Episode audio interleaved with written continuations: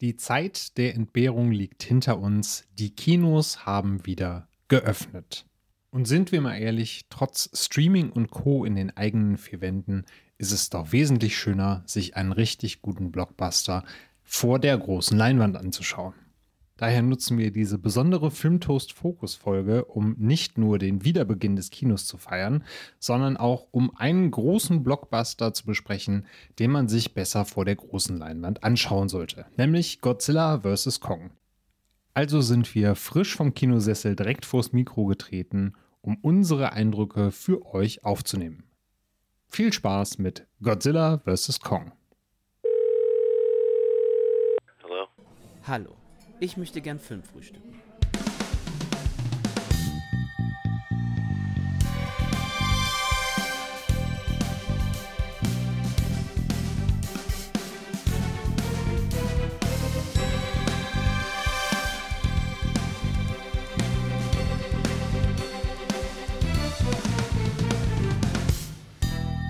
Hallo und herzlich willkommen zu einer speziellen Filmtoast Fokus Folge. Speziell, äh, warum das Ganze so ist, das hört ihr gleich.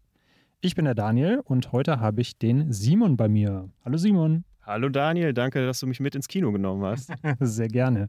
Dabei hast du ja den Vorschlag gemacht eigentlich. Du hast uns ja zusammengetrommelt nach langer Abstinenz und hast uns mal wieder ins Kino geschleift. Äh, zu welchem Film?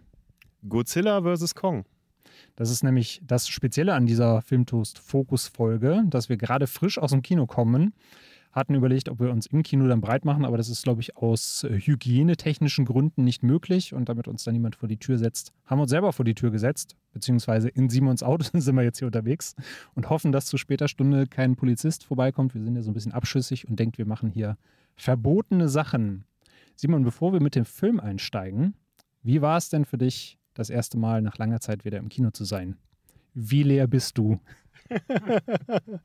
ähm, es war unglaublich, wieder vor der Leinwand zu sitzen. Es war so ein Moment, als die Trailer schon liefen, dass ich so schon so in den Sitz gedrückt wurde. Und tatsächlich war dann, als der Score, der bei Godzilla vs. Kong eigentlich durchgehend ballert und ich weiter in den Sitz drückt, war es dieses Überwältigtsein vor der Bildgewalt, vor der Soundkulisse. Also das Kinoerlebnis selber war großartig, aber auch der Weg dahin mit Popcorn kaufen, wieder an der Kasse stehen, sich vorher schon mal ein paar Gedanken machen, wie wird es sein, mit den Leuten ein paar Meinungen einholen. Also das ganze soziale Miteinander und dann aber auch jeder für sich, der den Film so genießt und sich darauf einlässt. Also das volle Programm, was mir gefehlt hat. Und ich muss sagen, das war erstaunlich günstig, was wir heute für Popcorn und Cola bezahlt haben. Ich glaube, ich war mit, mit einer riesengroßen Tüte Popcorn, die ich nicht mehr aufgeschafft habe. Da waren die Augen größer als der Magen. Waren wir bei 6 Euro, glaube ich, ne? 4,09 Euro tatsächlich fürs Ticket. Warum die 9 Cent, weiß ich nicht, aber gerne. Wir können vielleicht dazu sagen, wir waren und werden auch in Zukunft weiterhin in Köln in die Kinos gehen. Wir waren jetzt äh, im Rex am Ring. Leute aus der Umgebung werden es kennen. Das heißt, wir waren jetzt in keinem klassisch großen Multiplex-Kino. Das wäre eher so Cinedome, wo wirklich State-of-the-Art Technik hat, äh, was für so einen Blockbuster auf jeden Fall gut ist. Godzilla vs. Kong ist ja auch definitiv ein Kinofilm, der da hingehört, hingehören muss. Aber ich muss sagen, Rex ist ein bisschen kleineres Kino, aber A, sehr günstig auch Getränke und so weiter, wirklich faire Preise, muss man sagen, ohne dass man jetzt dafür Werbung machen will. Wir kriegen dafür natürlich nichts. Aber der Sound, also auch der Boden hat teilweise bei diesem Film vibriert. Ich glaube, das ist auch schon mal eine Erfahrung, die sich jeder gut vorstellen kann. Das Kino hat alles gegeben, um diesem Film gerecht zu werden, kann man sagen. Wir hatten ja auch eine kleine Diskussion darüber, ob wir tatsächlich in den Cinedom gehen, also in ein klassisches Multiplex-Kino oder in das Rex. Ich war ja so ein bisschen pro Rex, habe das aber im Endeffekt dann euch als Mehrheit überlassen, äh, gerade weil es ja auch noch sowas wie Testvorzeigepflicht äh, gibt und ich ja hier der Mensch erster Klasse bin, der schon durchgeimpft ist und nur seinen QR-Code vorhalten muss. Äh, das wollte ich euch dann natürlich überlassen. Aber was waren denn zu Beginn deine Punkte, dass du gesagt hast, für dich wäre so ein Multiplex eigentlich das bessere Ding für diesen Film? Ich glaube, der Saal muss möglichst groß sein. Also es muss äh, für mich so prinzipiell so ein Happening sein, dass man sagt, da kommen ein paar hundert Leute wirklich zusammen, die das gemeinsam genießen. Es ist auch immer gut bei längeren Filmen, wenn man wirklich Sitze hat, die komfortabel sind. Gerade bei so Programmkinos, das Rex ist so eine ganz gute Mischung ne, aus großen Filmen und auch eher kleinen Programmfilmen. Bei so Programmkinos ist oft der Sitz dann schon so weggesessen, dass man denkt, okay, nach einer halben Stunde ist mein Hintern taub. Das ist auf jeden Fall ganz gut. Und hauptsächlich muss man sagen, ich bin immer größerer Fan geworden von wirklich gutem Surround Sound wichtiger teilweise als die Bildschärfe, als die Bildqualität. Weil der Sound, da laufen ja gerade auch andere Filme im Kino wie A Quiet Place, wo Sound wirklich essentiell ist. Und hier fand ich es auch nochmal gut. Nicht nur Score, sondern viele kleine Geräusche, die mit gutem Surround Sound einfach einen reinholen. Ne, so wie er auch mal ein 3D-Bild einen sehr gut in die Mitte des Geschehens packt, ist es, glaube ich, ein guter Sound, der das auch dann mit einem 2D-Film, und wir haben das heute in 2D ja auch gesehen, der einen da richtig reinholt. Also ich glaube tatsächlich Sound und ein bisschen Sitzkomfort, bin ich ganz ehrlich, ist auch mal eine schöne Sache. Ja, auf jeden Fall. Also ich habe als großen Favoriten ja die Residenz, das ist ja dieses Premium-Kino hier in Köln, damit wir jetzt auch fast mal alle Kinos hier in Köln beworben haben, die es hier so gibt im Umkreis. Es gibt auch andere schöne Kinos, ne? genau. Andere äh, Kinos haben auch schöne Sitze. Aber ich bin auch eigentlich ein großer Fan des äh, Rex gerade, weil ich dieses Happening gar nicht mehr so sehr brauche. Ich äh, gehe da eher so in die Richtung äh, sozial inkompatibel. ich bin ja froh, wenn es weniger Menschen sind. Und das war heute auch so. Also es war ja eine recht überschaubare Anzahl an Leuten da. Und obwohl wir eine Gruppe in der Reihe hinter uns hatten, die waren halt alle super ruhig, sehr fokussiert auf den Film, was ich ganz schön fand, weil ich auch schon von anderen Leuten jetzt auf Twitter gelesen habe, dass deren Erlebnis nicht so positiv war. Ist das grundsätzlich was, was dich stört oder kannst du dich da so auf den Film konzentrieren, dass du sagst, wenn andere Leute da ihren Spaß haben und rumbrüllen und auf den Sitzen tanzen, ist mir das wurscht? Ja, ich verstehe da deine Ansicht. Ich glaube, dass die Qualität des Publikums so, sich so ein bisschen daran bestimmen lässt, was für einen Film man schaut. Also ich gucke viele Genrefilme, gehe eigentlich vornehmlich gerne in Programmkinos. So ein Blockbuster wie, wie jetzt heute ist da eher eine Seltenheit. Und dort hast du ein Publikum, das kommt wirklich für den Film. Die nehmen sich auch kaum was zu essen, um dann irgendwie lauthals Popcorn und, und, und Nachos zu schmatzen, sondern die sind da, weil sie das Filmerlebnis wollen. Die sind dann auch wirklich ruhig. Und es gibt dann auch so die klassischen Fälle, wenn mal wieder so der x-te Insidious-Teil, ich hatte das zum Beispiel bei Insidious 4, da kaufen sich die Leute 5 Liter Eimer Popcorn, davon essen sie dann irgendwie 10% auf, ist nachher alles zugemüllt, die Leute gucken auf ihr Handy und tendenziell Blockbuster, Event-Kino, dieses, es bilden sich Gruppen von fünf bis zehn Leuten, ja, dann gehe ich auch mal mit, ne, wo, wo nicht so sehr der Film im Vordergrund steht, wie wenn man vielleicht sogar alleine in ein Programmkino geht, weil man unbedingt diesen einen Film aus, wo auch immer, aus welchem Teil der Welt sehen möchte. Also daran mache ich das tatsächlich so ein bisschen fest, das ist meine eigene Erfahrung. Ich muss aber ganz ehrlich sagen, ich habe sehr häufig wirklich viel Glück gehabt. Ich hatte ein schlimmes Kinoerlebnis, das war der zweite Teil von S, also S Kapitel 2. Der Film war furchtbar oder wesentlich schlechter zumindest als äh, Kapitel 1 für mich. Wir sind da in eine Nachmittagsvorstellung gegangen, weil das ganz gut gepasst hat. Und hinter uns war eine Reihe an Schülern. Und man kennt pubertierende Schüler, wenn man die ermahnt, fühlen die sich angestachelt, sich noch mehr daneben zu benehmen. Und das war wirklich eine Katastrophe. Da war wirklich das Filmerlebnis stand auf der Kippe man kann zum Glück sagen, dass mir der Film ohnehin nicht so gut gefallen hat und mir kein wirkliches Filmerlebnis dadurch madig gemacht wurde. Aber ja, ähm, das sind so meine Erfahrungen. Hattest du, du darfst jetzt gerne mal aus dem Nähkästchen plaudern, so eine wirklich schlimme Kinoerfahrung? Eigentlich nicht. Es gab hin und wieder mal einen Film, wo du Leute hattest, die irgendwie laut gelabert haben. Und ich glaube, das, was mich am meisten mal gestört hat, war tatsächlich, als wir in Herr der Ringe 2 waren und ein Typ direkt vor mir immer die äh, Untertitel der Elben mitgelesen hat. Also es wurde etwas auf Elbisch gesagt und er saß dann da und Galadriel, ich weiß, du möchtest es auch. Und das hat mich halt so super oh, getriggert, weil ich einfach das volle Erlebnis haben wollte und der Typ wollte aber gerne einfach alles ein bisschen vorgelesen und in seinem eigenen Kopf haben. Naja, was soll's. Ich kann noch eine schöne Begebenheit erzählen äh, bei S Kapitel 1, den ich tatsächlich im Rex auch gesehen habe der mir wirklich sehr gut gefallen hat als Horrorfilm. Da saß eine junge Dame neben mir und die hat bei den Trailern auch noch telefoniert und sie hat viel auf ihr Handy geschaut und ich dachte schon so, okay, ständig flackert dieses Handylicht neben mir auf. Das könnte schwierig werden bei einem Horrorfilm, wo ich wirklich die Atmosphäre einsaugen will, so mit den ganz, jeder Phase meines Körpers. Naja, und wer S Kapitel 1 gesehen hat, das beginnt damit, dass der kleine Georgie seinen Arm abgerissen bekommt vom Pennywise und sich dann versucht wegzurobben, während äh, sein Blut aus seinem Arm läuft und das so äh, die Straße runtergeschwemmt wird. Und dann wird er in die Kanalisation gezogen. Und äh, dann hörte ich neben mir nur noch was war das denn? und dann war den ganzen Film über Ruhe und da war ich wirklich froh, weil der Film hat seinen Ton von Anfang an gesetzt und das dann auch eiskalt durchgezogen. Also großartig. Man kann sein Publikum auch zum Schweigen bringen, auf die eine oder andere Weise. Ja. Wenn du jetzt einen Punkt rauspicken müsstest, der dir am Wiedererleben des Kinos am besten gefallen hat, welcher wäre das? Das Popcorn war es schon mal nicht, weil ich mir tatsächlich auch eine zu große Tüte geholt habe, mir irgendwann schlecht war. Also mein Magen ist, hat sich des Popcorns ein bisschen entwöhnt, glaube ich. Fällt nichts ein. So spontan. Hast du irgendwas, was du vorziehen willst? Das drüber unterhalten nach dem Film. Also ich habe oft zu Hause gesessen, nachdem ich mir eine Blu-ray oder einen Film über diverse Streaming-Kanäle angeschaut habe da gesessen und äh, dachte mir, jetzt würde ich gerne mit irgendwem drüber reden oder, oder sagen, Mann, wie, wie geil war das denn? Aber die Zeit gab es ja jetzt dann schon lange nicht mehr und dass wir dann hinterher alle zusammengestanden haben und herrlich schön über den Film reden konnten, das fand ich doch sehr, sehr passend und sehr schön mal wieder.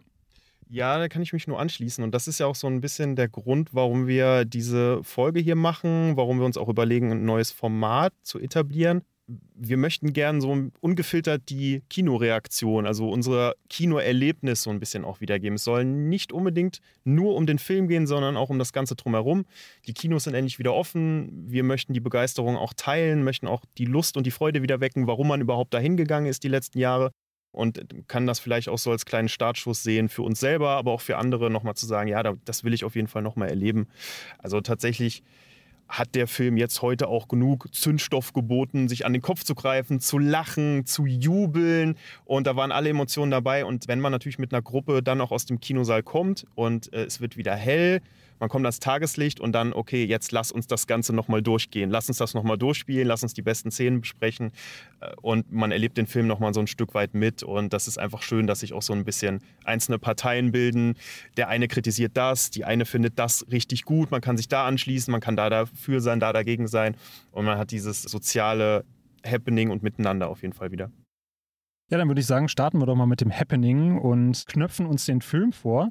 Ich würde mal hier die Due Diligence leisten und das Ganze einmal kurz zusammenfassen. Wir haben uns also Godzilla vs. Kong angeguckt, der 2021 offiziell released wurde, zuerst auf HBO Max. Das Erlebnis geht 113 Minuten, wurde von Adam Wingard als Regisseur inszeniert und im Cast haben wir zum Beispiel Alexander Skarsgård, den kennt man aus äh, Tarzan, äh, Millie Bobby Brown, die wird vielen aus Stranger Things und natürlich auch aus Godzilla 2 King of the Monsters bekannt sein.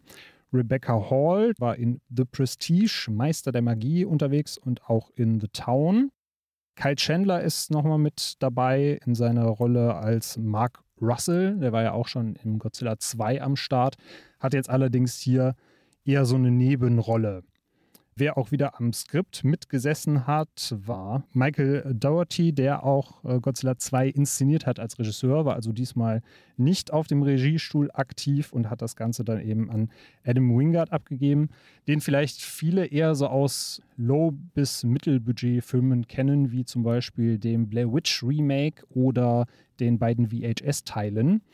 Wenn wir gerade mal bei ihm bleiben, wie überrascht warst du denn, dass er jetzt bei Godzilla vs. Kong aktiv sein durfte? Das war tatsächlich eine, eine riesige Überraschung. Also ich habe den Film tatsächlich einfach auf mich zukommen lassen. Ersten Trailer habe ich mir noch angeschaut, aber weder Besetzung noch sonstige Personen, die daran beteiligt sind, habe ich mir angeschaut. Dachte mir auch, gut, das ist jetzt ein Blockbuster, da wird jetzt wahrscheinlich kein Regisseur ne, seinen individuellen Stempel diesem Film aufdrücken. Und als dann Adam Wingard statt, dachte ich, wie hat der sich hier in dieses Projekt verirrt? Weil man muss ja natürlich sagen, das ist einfach ein Genrefilmer, also vor allen Dingen Horrorfilm, Your Next, auch bei VHS war der beteiligt und eben dieses Blair Witch Remake. Und man hatte auch so ein bisschen das Gefühl, der galt mal so Anfang der 2010er so als junge Horrorhoffnung und hat, das hat sich mittlerweile so verlaufen. Und dass der dann sozusagen nach oben fällt und zu so einem Big-Budget-Projekt kommt, das konnte ich erstmal gar nicht nachvollziehen. Also, das war mein größter WTF-Moment tatsächlich, muss ich ehrlich sagen. Als ich, äh, ich lese ja wirklich gerne Credits und beschäftige mich damit, wer hat daran gearbeitet und verknüpfe das und so. Und hat mich völlig kalt erwischt sozusagen. Hätte ich ihm erstmal jetzt nicht zugetraut, dass der das übergeben bekommt. Und kann man im Endeffekt auch sagen, dass er das so inszeniert, dass man wirklich Spaß hat mit dem Film und vor allem mit der Klopperei. Also, ich könnte jetzt nicht sagen, dass der eine Fehlbesetzung war oder dass der sich da irgendwie verhoben hat. Ja, das kann ich schon mal so als erstes äh, kleines Fazit auf jeden Fall unterschreiben. Man muss auch dazu sagen, wir haben uns jetzt natürlich, um ein möglichst authentisches und schönes Kinoerlebnis zu haben, so wenig wie möglich vorher selber gespoilert oder irgendwelche Fun Facts zum Film gelesen. Das heißt, es kann natürlich sein, dass es da irgendeinen coolen Fact gibt, äh, warum Adam Wingard gerade bei dem Projekt gelandet ist. Das werdet ihr dann aber hier nicht finden, ebenso wenig wie die harten Spoiler. Die wollen wir euch äh, ebenfalls nicht liefern, sondern schauen, dass wir dann wirklich in dem Rahmen bleiben, in dem ihr äh, Godzilla vs. Kong selber noch erleben dürft. Der Film hat auf Letterbox aktuell eine Wertung von 3,0 von 5. Bei IMDb sind es 6,4 von 10 und auf Rotten Tomatoes war es, glaube ich, 76 Prozent und eine 91 Prozent bei Zuschauerwertungen. Ob wir das auch so sehen, äh, müssen wir gleich mal besprechen. Aber ich würde sagen, am Anfang erzählen wir euch mal kurz, was die Hörerinnen und Hörer bei Godzilla vs. Kong erwartet. Godzilla war ja nach Teil 2, nach King of the Monsters, mehr oder weniger der Held, der die Erde gerettet hat. Und äh, seitdem war es so ein bisschen ruhig um Godzilla. Und der Film beginnt aber damit, dass Godzilla tatsächlich wieder die Menschen angreift, beziehungsweise diesen riesigen, allmächtigen Konzern Apex. Und so kippt eigentlich wieder die Stimmung. Godzilla wird wieder als Bedrohung wahrgenommen. Und dann rückt Godzilla eigentlich etwas in den Hintergrund, weil es dann viel mehr darum geht, Kong ins Spiel zu bringen und ja den Weg zur Hohlerde zu finden. Also ist tatsächlich ein Film, der sich vieler Verschwörungstheorien und vor allen Dingen wohl eines der Hauptthemen bedient. Es geht tatsächlich darum, den Einstieg in die Hohlerde zu finden und dort so ein gewisses, naja, ein Energiekern, ein Energiespektrum zu finden, was man tatsächlich benutzen kann. Und naja, wer einen Riesenkonzern kennt, die werden sicherlich was Böses mit diesem Energievorrat anfangen. Und interessant ist tatsächlich, dass dann Kong ins Spiel kommt um diesen Weg zur Hohlerde zu finden. Und das ist so ein bisschen die Ausgangssituation. Das heißt, dass Kong benutzt werden soll von den Menschen, um diesen Weg in die Hohlerde zu finden. Das heißt, wir haben zwar einen kurzen Anfang mit Godzilla, aber dann steht tatsächlich Kong auch im Vordergrund, was ich per se nicht schlecht finde, weil er ja bisher mit, mit Skull Island erst einen Film hatte. Godzilla haben wir in zwei Filmen. Auch wir haben den ganzen mythologischen Aufbau im ersten gehabt und dann auch den, ne, die vielen Kampfszenen im zweiten. Und jetzt ist es tatsächlich nochmal eine Weitererzählung von Kong. Das ist, glaube ich, ganz wichtig. Äh, der Film heißt natürlich Godzilla vs. Kong und das Versus darf man nochmal fett unterstreichen, finde ich. Aber es ist so, was den Plot angeht, sehr, sehr zentriert um Kong herum. Fand ich auch sehr erfrischend, wenn ich an unsere äh, WhatsApp-Chat-Verläufe zurückdenke. Hast du den schönen Satz gebracht. Niemand will in diesen Film, um den Affen zu sehen. und das war am Anfang tatsächlich so all unsere Einstellung, dass wir gesagt haben, wir wollen möglichst viel Godzilla sehen. Und äh, nach Skull Island, der trotzdem, wie ich finde, ganz unterhaltsam war, war Kong doch so ein bisschen, ja, nicht auf der Sympathieskala weiter oben als Godzilla. Aber ähm, das hat sich tatsächlich im Laufe des Films gewandelt. Also so wie er dargestellt wird, die Screentime, die er da bekommt, er wird eben nicht nur als großer Titan dargestellt, der alles in Schutt und Asche legt, sondern ja fast schon die menschliche Seite gezeigt. Interessant fand ich auch, dass diese beiden Stränge zwei verschiedene Vibes hatten. Du hattest halt diesen, äh, diesen Kong-Pfad, der halt eher in Richtung Skull Island und den ersten beiden Godzillas geht. Und der zweite Pfad ging eher in Richtung 70er Jahre Retro Cyberpunk, also gerade was die Neon-Optik anging. Es waren viele Neonlichter, es gab Cockpits, die aussahen, als wäre es äh, eine Stroboskop-Großraumdisco. Du hattest sogar einen Synthi-Soundtrack drunter. Wie hat dir diese Aufteilung der Atmosphäre gefallen? Ich fand das tatsächlich auch ein bisschen seltsam aufgeteilt, auch über den Score. Der Score war auch sehr uneinheitlich. Also der Film hat wirklich versucht, so ein bisschen verschiedene Stile für die einzelnen Handlungsstränge da zu finden. Also man hat teilweise auch so ein bisschen 50er, 60er Jahre verträumte ähm, Akustikmusik. Dann hat man plötzlich so einen dröhnenden Synthi-Score, der so ein bisschen an die, gefühlt an die 80er erinnern soll. Und dann hat man wieder klassisches Blockbuster-Gewummere, wo der ganze Boden vibriert, wo man dann natürlich gerne geneigt ist, einfach mitzugehen, weil der, weil der Film das einem genau bietet. Ich will nicht so weit gehen zu sagen, dass der Film da zerfällt, aber das sind so auch unterschiedliche Unterhaltungsebenen, die der Film da hat. Ne? Einmal das laute, wuchtige, die Kämpfe, die, die Monster-Szenen und dann, und dann eher das etwas, naja, stumpfe Spionagesetting. Also ich konnte da damit tatsächlich nichts mit anfangen. Ich finde das so insgesamt, wenn ich so die, die Handlungsstränge überblicke, immer noch schade. dass man mittlerweile äh, es sich immer noch nicht zutraut, einfach zu sagen, wir machen da tatsächlich 70, 80 Prozent Monsterkämpfe und stricken da nur noch mit 20 Prozent der Zeit dann, die wir zur Verfügung haben, machen wir noch eine kleine Handlung mit Menschen drum. Das hat jetzt für mich in der ersten Hälfte ungefähr des Films wieder so viel Raum eingenommen, dass ich schon dachte, der Film wird mir insgesamt nicht gefallen. Und äh, dann kommt eine sehr große Schlussschlacht und dann wurde ich mit jeder weiteren Schelle, die da ausgeteilt wurde, wieder reingezogen. Aber das ist für mich ein Riesenproblem. Es ist ein Film, in dem es um zwei Parteien geht, die gegeneinander antreten sollen. Dann zeigt mir das und äh, seid nicht so versessen darauf, eine Geschichte zu erzählen, die ja sowieso hirnrissig ist. Konntest du der Geschichte noch irgendwas abgewinnen? Hattest du auch das Bedürfnis, dir nicht ständig an den Kopf zu fassen? Also ich finde, selbst für einen Blockbuster war ich nochmal entsetzt, wie stupide das geschrieben war. Man hat das Gefühl, ja, das machen wir so und dann hat auch niemand mehr drüber nachgedacht. Ja, da kann ich dir nur zustimmen. Es wird jetzt natürlich den einen oder anderen da draußen geben, der da sitzt und sagt, naja, die zwei, die sind zu verkopft, die können den Kopf da nicht abschalten. Mitnichten. Also ich habe da bei Skull Island und beim ersten Godzilla gesessen und habe gesagt, naja, klar ist das unlogisch, es ist ein Monsterfilm, aber es ist mir auch Wurst. Hauptsache es knallt. Und Godzilla 2 King of the Monsters hat dann schon das erste Mal durch die zahlreichen Charaktere und durch die sehr, sehr dummen Dialoge da wirklich in die Kerbe geschlagen, dass ich gesagt habe, okay, aber ab hier geht's nicht mehr. Das ist jetzt halt so in your face, dass ich das nicht mehr verdrängen kann. Und da hat Godzilla vs. Kong tatsächlich noch ein bisschen einen draufgelegt. Ich muss dem Film aber zugutehalten, dass er sich gleichzeitig auch nicht mehr so ernst nimmt, sondern wirklich teilweise auch damit spielt, dass es einfach gerade total stumpf ist, was uns da präsentiert wird. Kommen wir doch mal zu den Monsterkämpfen. Du als Godzilla-Experte hier, als Klassikkenner, wie war es denn für dich? Ja gut, Klassikkinder ist vielleicht ein bisschen zu viel gesagt, aber Kindheitsheld ist auf jeden Fall Godzilla und äh, der erste Film von Gareth Edwards, der jetzt das neue Monsterverse oder Monster Universe nochmal begründet hat, der hat mich dann wieder so richtig zu dieser Faszination zurückgebracht, die so ein bisschen verschüttet gegangen ist und auch King of the Monsters fand ich tatsächlich wirklich großartig, aber ich bin auch auf Antagonistenseite sehr großer Ghidorah-Fan, muss ich wirklich sagen. Und für mich war es in erster Linie dann die Motivation, dass ich einen Godzilla-Film nochmal sehen kann. Ich kann noch mehr, kriege noch mehr Material zu Godzilla. Das war so mein Hauptantrieb erstmal. Muss tatsächlich sagen, ich habe mich auch so für den Kong-Film von Peter Jackson und so weiter nie wirklich interessiert, weil, wenn man das miteinander vergleicht, riesiger Affe, der gut kloppen kann, und das ist es ja im Prinzip, auch wenn Kong tatsächlich eine Axt hat in diesem Film. Ja, man glaubt es kaum, Kong kriegt eine Axt.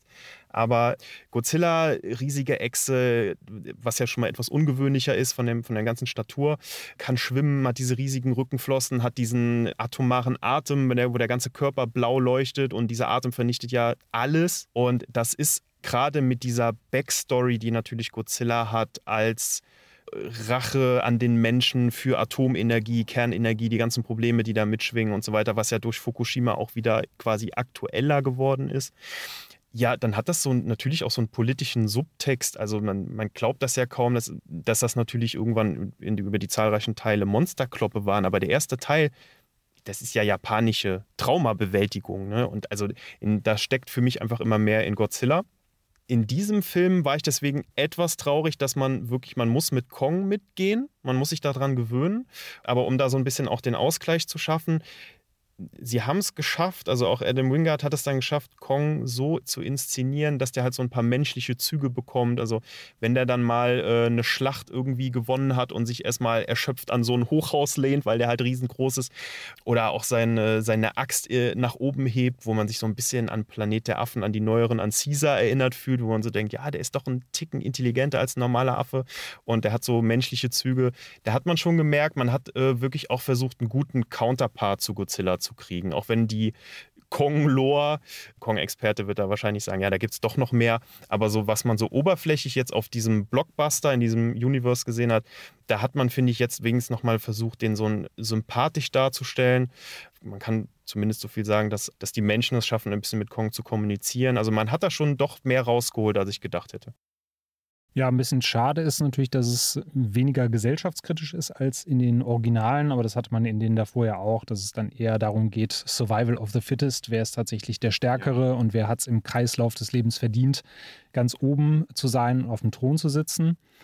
Ich fand es aber trotzdem von der finalen Schlacht her so gut inszeniert, dass mich das auch die kritischen Sachen, die ich vorher hatte, alle vergessen lassen. Also es war wirklich sowohl von den Effekten als auch von der Kampfhandlung an sich, fand ich sehr gelungen, sehr rasant, abwechslungsreich. Ich hatte auch nie das Gefühl, es wird jetzt langweilig, sondern es hätte tatsächlich für mich auch noch äh, eine halbe Stunde so weitergehen können, dass da alles in Schutt und Asche gelegt wird. Es war auf jeden Fall ein sehr, sehr schöner Ausklang und es hat auf jeden Fall den Film in meiner Gunst auch noch mal ein bisschen steigen lassen. Wie ist so dein emotionales Fazit zum finalen Kampf? Also, wie gesagt, erste Hälfte habe ich mich schwer getan, zweite Hälfte fantastisch. Ich muss tatsächlich sagen, der Film dauert so ungefähr knapp zwei Stunden, nicht mal ganz, so 113 oder 117 Minuten. Und ich finde den teilweise wirklich, und das klingt jetzt ein bisschen paradox zu dem, was wir vorher gesagt haben, teilweise ein bisschen gehetzt. Was ich gerade bei King of the Monsters einfach gut fand und vor allen Dingen dann Gareth Edwards mit dem ersten gemacht hat, ist, nicht nur Monster sind groß und stark und können viel kaputt machen, das mag man ja gerade als, als Kind besonders gerne und dann als Kind gebliebener Erwachsener auch. Es ist auch dieses Erhabene, dieses Ehrfürchtige, dieses Urzeitmonster oder dieses, dass man den Auftritt besonders erhaben inszeniert. Und da ist der Film ein bisschen anders und ich finde, ist so dieser kräftigen, machtvollen Kreatur nicht so ganz gerecht geworden. Bei King of the Monsters hat man diesen wunderbaren Gegensatz zwischen Ghidorah, der aus diesem Eis steigt, der dann hochfliegt, äh, es blitzt hinter ihm und dann hat man richtig imposante Auftritte, bevor dann die Kämpfe losgehen. Und hier muss man wirklich sagen, der hat das Versus im Titel und er will auch diese Konfrontation. Und er bringt die auch schon relativ früh, kann man sagen, um dem Zuschauer auch schon so ein bisschen was zu bieten. Aber ich hätte da mir tatsächlich ein bisschen mehr tatsächlich Stare-Offs gewünscht, mhm. dass die so langsam aufeinander zugehen, dass die sich sichten, dass man aufeinander zuläuft. Das war alles schon so, ja, wir müssen, wir müssen die schnell aufeinander loslassen, wir müssen da ein bisschen was bringen, aber wir dürfen unser Pulver nicht verschießen. Und so trägt man sich ein bisschen durch den Film, muss viele äh, langweilige Figuren ertragen. Und dann kommt diese, naja, ungefähr letzte halbe Stunde und die bietet dann nonstop das, was man sehen will. In so einer Filmphase geht es dann nicht mehr darum, äh, oh, da steht Godzilla am Horizont, ich kann seine Silhouette erkennen, sondern da geht es natürlich in die Vollen. Und da ist der Film absolut großartig. Und mir hat er verdammt viel Spaß gemacht ich kam voll auf meine Kosten. Wir wollen ja zum jetzigen Zeitpunkt auch nicht verraten, was da sonst noch so an Auftritten kommt, auf nichtmenschlicher Seite. Unfassbar. Es hätte hinten raus viel länger sein dürfen und deswegen komme ich ja auch so zu dem Fazit, ich hätte gern so 70, 80 Prozent der Zeit solche Kämpfe gehabt. Dann wäre das für mich ein rundum gelungener Film. So ist es ein Film, bei dem man zwischendurch zu Hause auf der Couch einschläft, zu den Monsterkämpfen wieder von der Couch aufspringt und jubelt und dann wieder zusammenbricht und wieder ein bisschen einnickt. Und das ist ein bisschen unausgegoren. Das finde ich einfach schade. Ich würde mir da einfach mehr wünschen, dass die den Mut haben, einfach so einen Monster-Brawl zu machen. Dann wäre ich vollkommen weggeblasen. Wie hast du es gesehen, so insgesamt? Also ich bin da vollkommen bei dir. Bei mir war es auch so, dass ich das, das Pacing nicht so ganz gelungen fand, dass es halt viele Phasen gab, wo ein bisschen die Luft raus war, wo die Charaktere mit den Problemen, die mich eigentlich nicht interessieren, zu viel Raum hatten. Und ich dann immer so ein bisschen angefüttert wurde mit ein paar Aufeinandertreffen und es dann hinterher am Ende richtig losging. Aber das hat sich tatsächlich auch so gelohnt, dass ich mir den auf jeden Fall gerne auch noch ein zweites Mal anschauen werde. Mal gucken, ob ich dann vielleicht das eine oder andere Kapitel überspringe. Aber es war auf jeden Fall etwas, was sich äh, rundum gelohnt hat hinterher. Das, was du angesprochen hattest, was ja vom Film her eigentlich so ein bisschen ungewollt war, dieses, wir stellen diese Titanen nicht mehr auf so ein Podest, hat aber trotzdem ganz gut zur Handlung gepasst, weil die Charaktere ja die ganze Zeit so ein bisschen herablassend auf die Titanen reagieren. Auch wenn sie eigentlich die Stärkeren sind, wird so den Film über so ein bisschen die Karte gespielt, ja eigentlich muss der Mensch ja wieder seine Position als Alpha sich zurückholen. Und das hat eigentlich ganz gut dazu gepasst, dass dann die äh, beiden auch nicht immer so imposant eingeführt wurden, wie sie es eigentlich verdient hätten. Jetzt wo du es nochmal sagst, der Film beginnt eigentlich mit ganz schönen Opening Credits, wo man nochmal sieht, was ist so die Geschichte des einen, was die Geschichte des anderen. Wen hat Godzilla schon alles besiegt, wie so eine Art Kill-Count und man ja. hat auch so einen Turnierbaum und am Ende sieht man, okay, wie beim EM-Finale, am Ende sind dann eben nur noch zwei Parteien da und äh, das sind die stärksten, die haben sich bewiesen. Und dieses Abfeiern der Stärksten und dieser zwei Titanen, die noch da sind, das hat mir so ein bisschen gefehlt. Und das ist auch so das, was ich so mit diesem Erhabenen denke, dass die überhaupt aufeinandertreffen, dass man die aufeinander loslässt. Das ist für mich auch so auf der großen Leinwand ein Nervenkitzel und den hätte ich gern noch so ein bisschen mehr gehabt. Der hat mir so ein bisschen gefehlt. Also äh, ich sag mal ganz platt, so ein bisschen mehr Posing hätte es auf jeden Fall gut getan im Film. Es gab aber natürlich nicht nur zwei Monster mit zwei verschiedenen Handlungssträngen, sondern auch zwei verschiedene Menschengrüppchen, mit denen wir uns durch den Film bewegen. Wie fandest du es denn, dass es da neben dem einen Handlungsstrang noch einen zweiten gab? Das hat mir tatsächlich weniger gefallen. Man muss natürlich sagen, die Menschen sind in so einem Film Staffage. Da brauchen wir ja nicht drum rumreden. Und auch King of the Monsters hatte hirnrissigen Plot um Ökoterrorismus, den man auch super schnell wieder vergessen hat. Und der Film versucht hier früher tatsächlich schon Monsterkämpfe zu etablieren, aber es, es, gibt trotzdem zwei Stränge, in denen es um Menschen geht. Und in dem einen Strang, also es gibt den Strang die Reise der Menschen zusammen mit Kong auf dem Weg zu dieser Hohlerde. Und es gibt aber noch eine zweite Gruppierung, wo Millie Bobby Brown dabei ist, die Apex infiltrieren will. Und das ist tatsächlich so eine Art Spionagehandlung, aber mit, ja, lass uns mal hier durch die Tür gehen und wir sind plötzlich in diesem riesigen Konzern und niemand fällt etwas auf. Also keine Sicherheitskarten, Sicherheitstüren, gar nichts dergleichen. Und es ist natürlich so, ich möchte natürlich die Handlung sehen, wo ein Monster dabei ist, wo dann eben Kong dabei ist. Und äh, der Film ist ja auch so ein bisschen so gestrickt, kann man sagen, dass Godzilla so im Geheimen lauert und Kong in die Finger kriegen will. Sobald Kong Skull Island verlässt, kann Godzilla ihn wahrnehmen. Also es hat, liegt so eine Spannung in der Luft, dass Godzilla auftaucht und es dann endlich dieses Versus-Versprechen eingelöst wird. Stattdessen wird, äh, ich hatte mich so ein bisschen an eine Serie erinnert gefühlt, dass in Momenten, wenn es dann langsam spannend wird, erstmal rübergeschaltet wird, um dann einige Minuten einen für mich total hirnrissigen anderen Nebenplot darzustellen, bei dem man sich fragen muss, warum braucht man da eine Millie Bobby Brown für? Warum diese Spionage-Verschwörungstheorie, also in dieser Gruppe um Millie Bobby Brown, ein Freund von ihr, der ein Hacker ist, das ist, äh, weil er mal ein Sommercamp zu HTML besucht hat und dann gibt es noch einen Podcaster, der natürlich sein eigenes Unternehmen infiltriert, also der sagt selber, dass er bei Apex arbeitet und die den noch nicht gefunden haben, obwohl man den an der Stimme eigentlich super schnell identifizieren könnte. Und da bildet sich so halt eine Gruppe aus einem Mädel, was man leider aus dem Teil vorher noch übrig hat, die man dann plötzlich zur Spionageexpertin macht, äh, zu dem etwas dicklichen Nerd-Sidekick, den man aus jedem anderen Film auch schon kennt, und halt diesem Verschwörungstheoretiker, der jetzt Podcasts macht. Ein Hype-Thema, was wir hier natürlich auch bedienen. Deswegen will ich jetzt nicht im Glashaus hier mit Steinen schmeißen, aber das ist schon sehr, sehr auffällig, dass wir hier einen Podcaster haben und der auch nonstop Verschwörungstheorien bringt. Und das ist dieser Moment, wo man anfängt, auch über diese Theorien nachzudenken. Und der Film ist immer dann sehr schlecht, wenn man zu lange bei den Menschen ist und anfängt nachzudenken. Ja, du hast das mit den Verschwörungstheorien auch nochmal angesprochen. Bei den vorherigen Teilen musste ich schon beim Thema Hohlerde immer so ein bisschen ähm, die Hand vorm Kopf schlagen, weil ich dachte, jetzt bringt den Leuten da draußen halt nicht nur immer Futter. Und ich fand es diesmal halt sogar noch ein bisschen extremer. Zum Beispiel Alexander Skarsgards Charakter, das ist halt ja auch so ein Doktor, der halt immer gesagt hat, es gibt diese Hohlerde und ich forsche da und kann beweisen, dass es die gibt. Und er wird halt immer so ein bisschen als Spinner abgetan. Und das ist jetzt seine Chance zu zeigen, du bist kein Spinner, du hast ja eigentlich die ganze Zeit recht gehabt. Und das bläst halt in das Horn der Leute draußen, die jetzt äh, aktuell da sitzen und sagen, die erzählen alle das Gleiche, die Wissenschaftler, aber auf die Minderheiten wird da nicht gehört, aber die haben ja eigentlich bestimmt auch recht. Das ist eben gerade dieses Thema, das so für Kontroverse sorgt und das wird halt da ein bisschen ausgeschlachtet.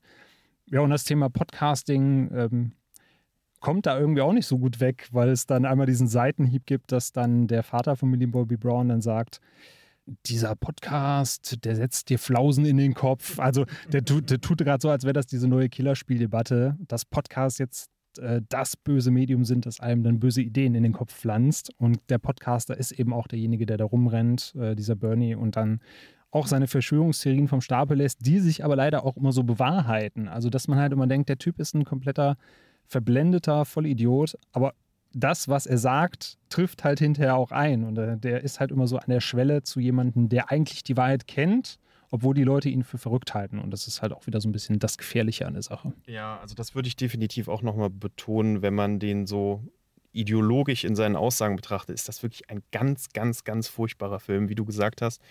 Der ist Verschwörungstheorien gegenüber absolut bejahend und unterstützend. Und wenn man Verschwörungstheorien kennt, kommt man in diesem Film auch weiter.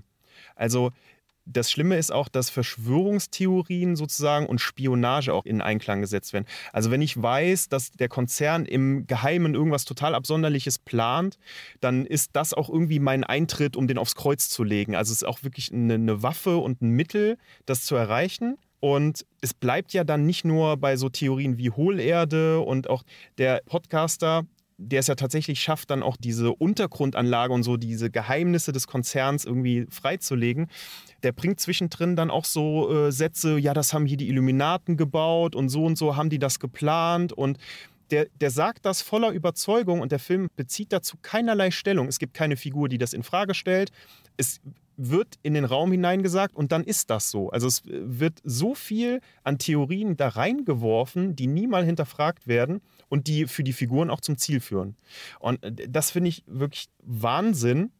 Auch für so einen Blockbuster, der soll natürlich unterhalten. Jetzt kann man sich sagen, was soll man sich denn da ideologiekritisch irgendwie mit beschäftigen? Aber tatsächlich ist es ja so, wie du sagst, je nachdem, wer in diesem Film sitzt, der nimmt den ganz anders wahr, weil er sich auch in gewissen Meinungen bestätigt fühlt.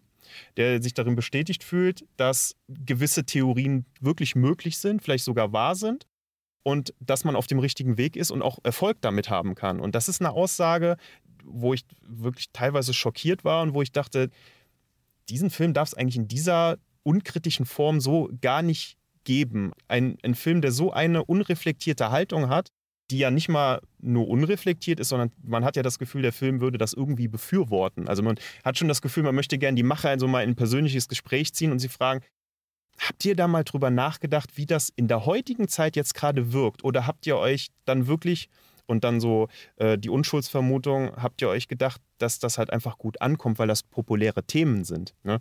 Also lass uns mal einen Blockbuster um Verschwörungstheorien machen. Das wird vielen Leute gerade interessieren. Ja, aber dann bitte nicht so, muss ich ganz ehrlich sagen. Gerade weil dann ja auch noch der Kommentar kam, die Firma baut jetzt hier gerade diverse Dinge oder Transportfahrzeuge, um damit hinterher die Reichen und Mächtigen in die Hohlerde zu bringen, wenn oben die Apokalypse ausbricht. Und du im ersten Moment denkst, vollkommener Schwachsinn, aber so wie die Firma da halt dargestellt wird, dieses Apex-Konstrukt, denkst du dir, ja, okay, das könnte tatsächlich möglich sein und so gedacht sein, wie er das da erzählt. Und das wird halt so komplett unkritisch stehen gelassen weil wir das Thema hatten, zu viele Menschen. Das war ja schon äh, bei Godzilla 2 so, dass es einfach viel zu viele Charaktere gab, die Screentime für sich beansprucht haben und auch die Handlung vorantreiben wollten. Und das ist hier tatsächlich auch wieder so. Du hast am Anfang drei Charaktere, die eingeführt werden. Dann denkst du, okay, das war's jetzt. Dann kommen nochmal drei für den zweiten Strang. Dann kommt ein Oberbösewicht.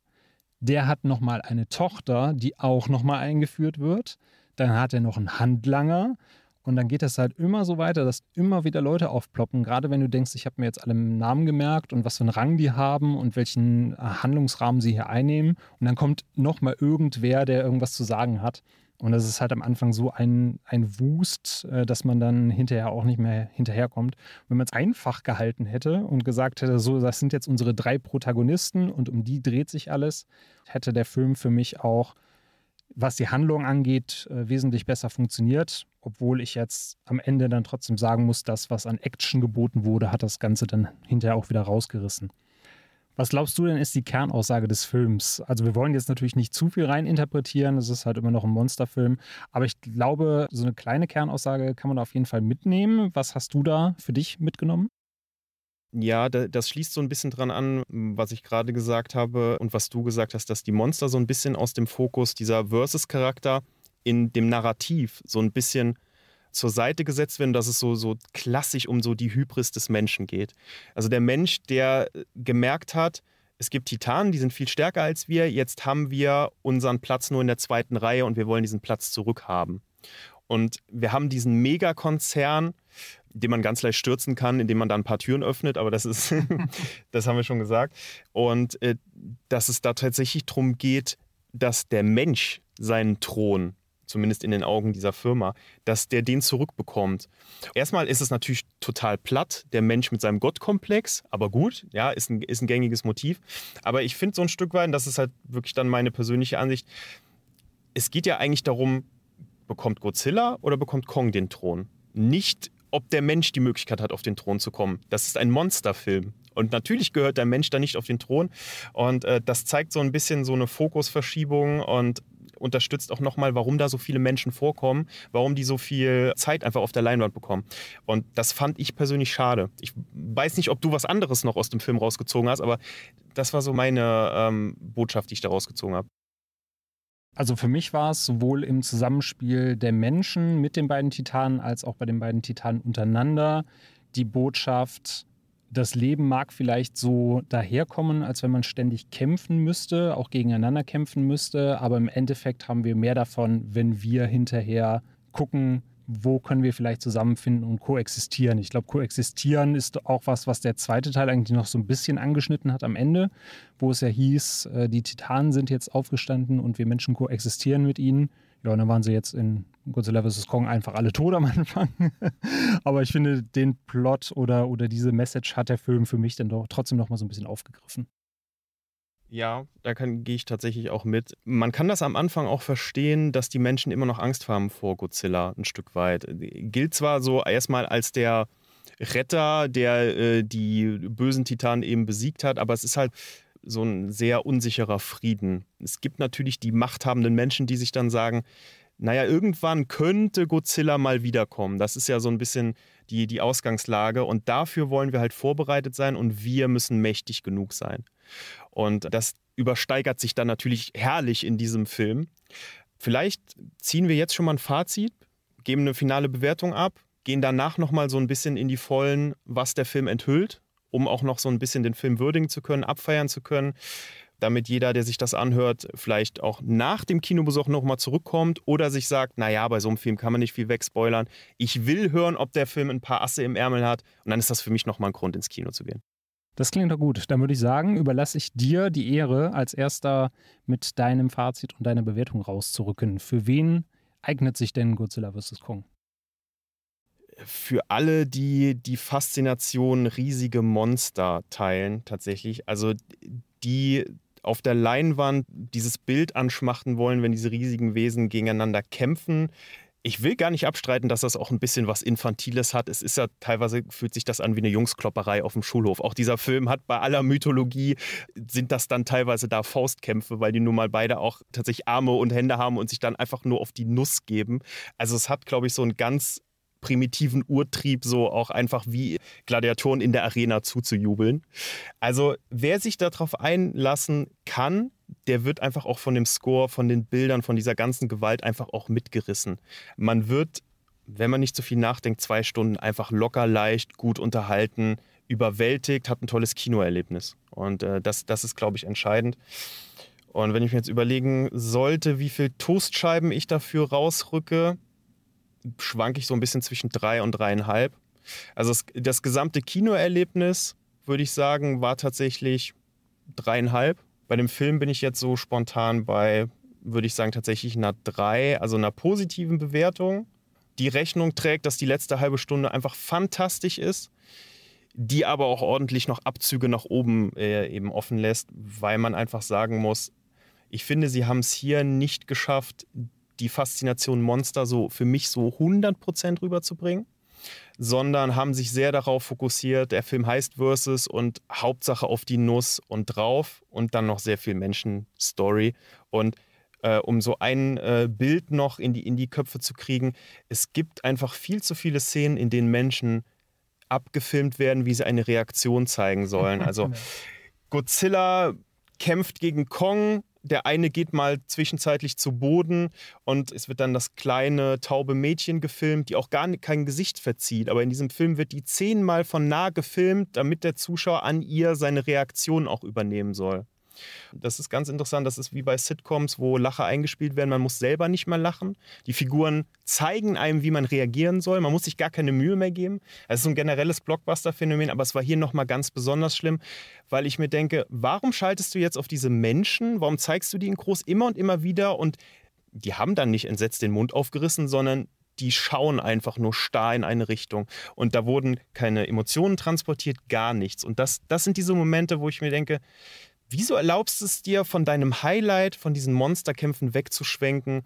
Ja, und äh, deswegen mal schauen, ob der Film noch ein bisschen wächst für mich in der Nachbetrachtung, aber das wird wahrscheinlich immer ein Film bleiben und noch mehr als King of the Monsters, muss ich tatsächlich sagen, der wesentlich länger war.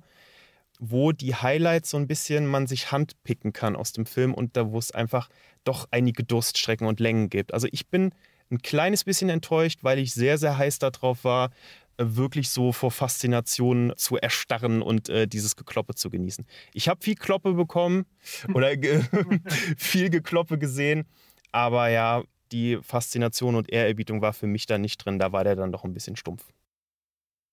Ja, bei mir sieht es ähnlich aus. Also ich würde ihm aufgrund des starken Finales und aufgrund des starken Endkampfes dann auch drei Toasties oder drei von fünf Letterbox-Sternen, wie ihr das sehen wollt, geben. Tatsächlich, wenn wir das Kinoerlebnis nur mit dazu rechnen, kriegt er auch noch den halben mehr, also gerade auf der großen Leinwand mit fettem Sound dazu, mit Leuten, die dann auch das Ganze mit dir abfeiern oder halt drüber lachen oder sich gegenseitig die, die Hände vor dem Gesicht zuschlagen. passt das auf jeden Fall auch. Aber für mich war es auch ein solider Film, auf jeden Fall äh, inszenatorisch dann eben mit diesem großen Endkampf sehr, sehr gut gemacht. Und ich bin da voll bei dir, gerade was diese ähm, Reaction-Shots auch angeht, hat für mich auch nicht funktioniert und hätte es auch nicht gebraucht. Dann würde ich sagen, Simon, machen wir an äh, der Stelle hier eine Schleife drum für die Leute, die den Film noch gucken wollen. Danach gehen wir gerne noch so ein bisschen auf so ein paar Highlights ein, für die es noch Spoiler-Warnungen bedarf. Also falls ihr abschalten wollt, dann gerne jetzt. Vielen Dank fürs Zuhören. Bleibt uns weiter gewogen. Wenn ihr Feedback habt, könnt ihr uns das gerne auf diversen Social-Media-Kanälen zukommen lassen oder in einer iTunes-Bewertung. Da freuen wir uns auf jeden Fall auch drüber. Natürlich gerne die verdienten fünf Sterne, wenn ihr sowieso dabei seid. Vielen Dank auf jeden Fall und äh, bis dann. Und den Rest sehen wir gleich. Tschüss. Ciao und geht unbedingt wieder ins Kino. Ganz, ganz großartig. Unterstützt euer lokales Kino. So, jetzt können wir uns auslassen, Simon. Jetzt sind wir, sind wir unter uns. Ja. Oder unter uns Eingeweihten auch da draußen. unter unserem kleinen Kreis der Tausenden von Hörerinnen und Hörern, die jetzt noch weiter eingeschaltet haben. Dann schieß doch mal los. Du hast doch bestimmt eine prägende Szene vor Augen, wenn wir jetzt im Spoiler-Territorium sind, über die du dich gerne auslassen möchtest. Wenn ich eine rausgreifen muss, dann natürlich die finale Szene, wo ja, Kong Mechagodzilla auseinander nimmt mhm. und in Einzelteile zerschlägt. Und vielleicht hat sich da Adam Wingards Horrorvergangenheit gezeigt, weil Kong mit einer riesigen Axt erstmal die Arme zerteilt, dann den Kopf abschlägt und den Kopf auch nochmal in die Höhe reißt. Es war ja tatsächlich im Trailer schon zu sehen, es ging ja schon so durchs Netz, deswegen, ich weiß gar nicht, wir haben es jetzt wirklich aus dem spoilerfreien Teil ausgeschlossen, uns hier reingelegt. Aber wenn man den Trailer gestoppt hat, konnte man Hongkong sehen, Godzilla, glaube ich, im Vordergrund und im Hintergrund konnte man so ganz verschwommen im Nebel Mecha-Godzilla sehen. Und da ich das im Vorfeld wusste, war so klar, wie die Ausrichtung des Films ist. Nämlich, du möchtest kein Fanlager für Godzilla oder Kong irgendwie verschrecken und verprellen, sondern du sagst, ja, die vereinen ihre Kräfte, wie cool ist das denn? Und kämpfen gegen den Oberbösewicht. Und das Schöne ist ja, Mecha-Godzilla ist zwar ein Wesen, was von den Menschen, also von Apex geschaffen wurde und diese menschliche Hybris zeigt. Die wollen jetzt ihren Roboter, den sie halt nutzen können, um die Titanen zu vernichten. Aber es ist ja dann sozusagen ein eigenes Kaiju, weil es schafft, sich, sich abzukoppeln und dann selbstständig wirklich agiert. Und dann, man hat dann tatsächlich einfach drei Monster und man hat so eine Kombination Godzilla und Kong, die zusammenarbeiten müssen. Und das war unfassbar. Und das, das macht so eine Schleife drum, warum es ein Kong-Film ist. Kong ist am Ende der, der seine Axt fantastisch mit dem atomaren Atem aufgeladen kommt von Godzilla. Also sozusagen noch die Beigabe, ja, komm Bruder, nimm ihn, mach ihn fertig. Und dann ihn tatsächlich da in seine Einzelteile zerlegt. Und das ist so eine schöne Kombination. Und das ist auch das, was du dann mit Koexistenz wunderbar beschrieben hast ich fand es großartig, dass sie Mecha Godzilla aus dem Hut gezaubert haben und dass sie ihn auch so stark gemacht haben. Das hat einfach sehr gut gepasst, dass Godzilla und Kong ihre Kräfte vereinen müssen, weil es kurz vor dem, vor dem finalen Kampf ja dann einen Kampf Godzilla gegen Mecha Godzilla gibt und wo Godzilla ja extrem einstecken muss. Was mir ein bisschen wehgetan hat, weil ich so dachte, nein, mein Godzilla würde ihn vielleicht doch packen. Aber sie haben es, finde ich, wirklich gut gelöst. So, ne? Sie haben den, den nächstgrößeren Bösewicht genommen und haben das auch in den Kräfteverhältnissen, finde ich, gut dargestellt. Kong so ein bisschen schwächer als Godzilla, muss ich sagen, was ich aber auch realistisch finde in dieser Welt. Godzilla dann so auf der Mittelstufe und dann wird da oben nochmal dieser Mecha-Godzilla draufgesetzt und dass so die zwei Underdogs den Übermächtigen bezwingen. Das ist doch auch irgendwie Kinoromantik. Jetzt möchte ich wirklich erfahren, was du von Mecha-Godzilla hältst. Sag's uns. Ich fand ihn großartig. Ich wusste es tatsächlich vorher noch nicht, weil ich den Trailer nicht gesehen habe. Und dann sitzt der Simon ja neben mir und sagt, ich erzähle das nur leise, weil ich will, dass der keinem spoilen, der es nicht weiß. Aber gleich kommt ja auch Mecha Godzilla. Ich saß dann so da, mm, okay, danke. Ja, im Gegensatz zu anderen Filmen äh, fand ich es jetzt nicht so schlimm, da gespoilert zu werden, weil ich mich dann tatsächlich die ganzen Film darauf freuen durfte, dass er irgendwann auftaucht. Und es war ja dann, ich weiß nicht, zur Hälfte des Films wurde es ja, glaube ich, eröffnet, dass Mecha Godzilla ein Teil des Ganzen ist. Obwohl der Nerd-Sidekick von äh, Millie Bobby Brown natürlich direkt wusste, wie das Ding heißt. Was auch keine. genau. Also, Nachdem es hieß, nein, es ist Mecha Godzilla. Und warum war Mecha Godzilla so stark? Das war mein äh, Facepalm-Moment des Films, wo ich mit erhobenen Händen vor dem Gesicht im Kinosessel zusammengesackt bin, weil nämlich der Schädel von King Ghidorah dazu benutzt wurde, die DNA zu digitalisieren, wie es so schön hieß, um sich dann in dem Schädel ein Mega-Cockpit zu bauen, um daraus dann eben diesen Mecha-Godzilla zu steuern. Und natürlich hat dann Ghidorahs digitalisierter Verstand hinter die Kontrolle übernommen und ist dann amok gelaufen. Wie fandest du diesen Twist?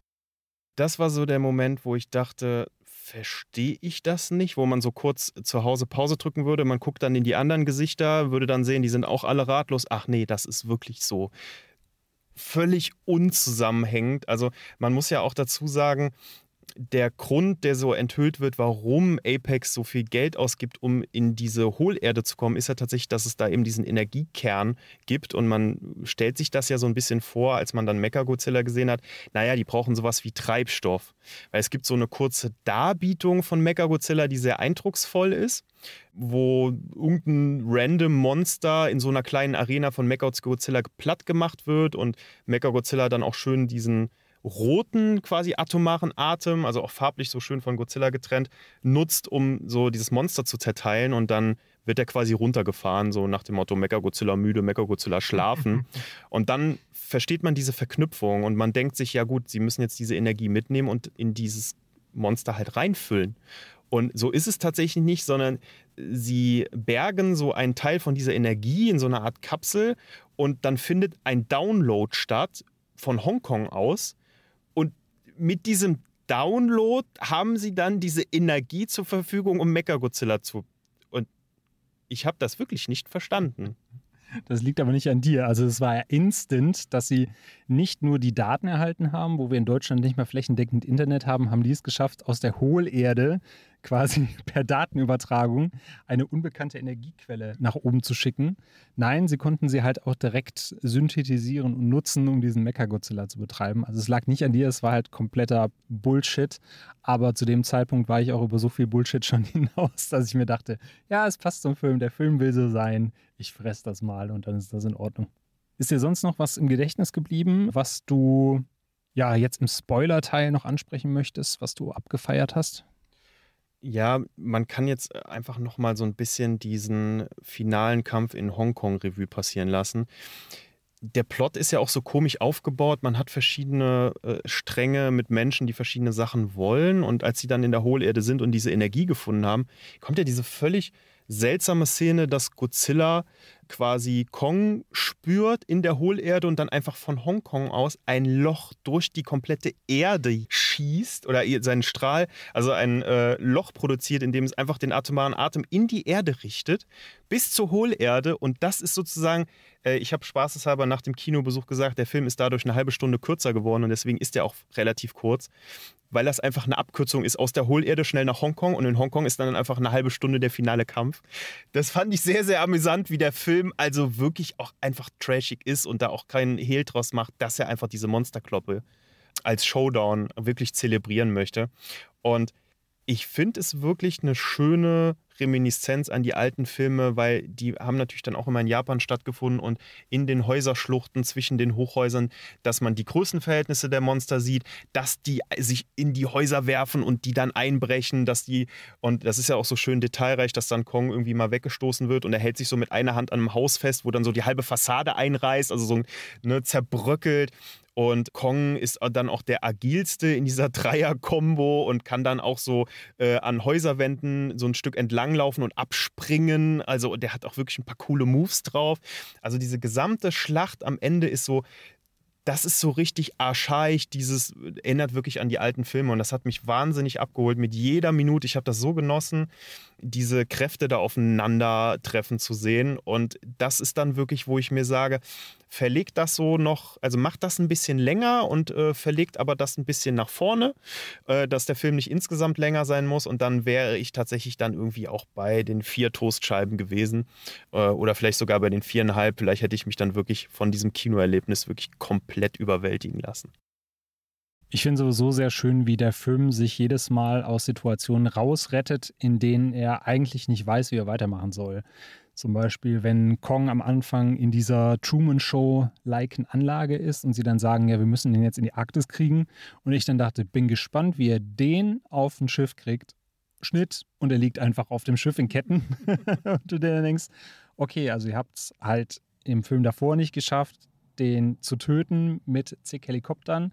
Ihr kriegt Godzilla mit Raketen und Atombomben nicht klein, aber ihr habt es jetzt geschafft, Kong zu sedieren, wie auch immer ihr das gemacht habt. Und dann geht es ja weiter, dass sie dann sagen, naja, wir können jetzt mit dem Schiff nicht weiter, wir müssen ihn jetzt irgendwie anders in die Arktis kriegen, fliegen wir ihn doch, was man hätte auch von Anfang an machen können, wo man doch weiß, dass Godzilla eigentlich im Wasser ist.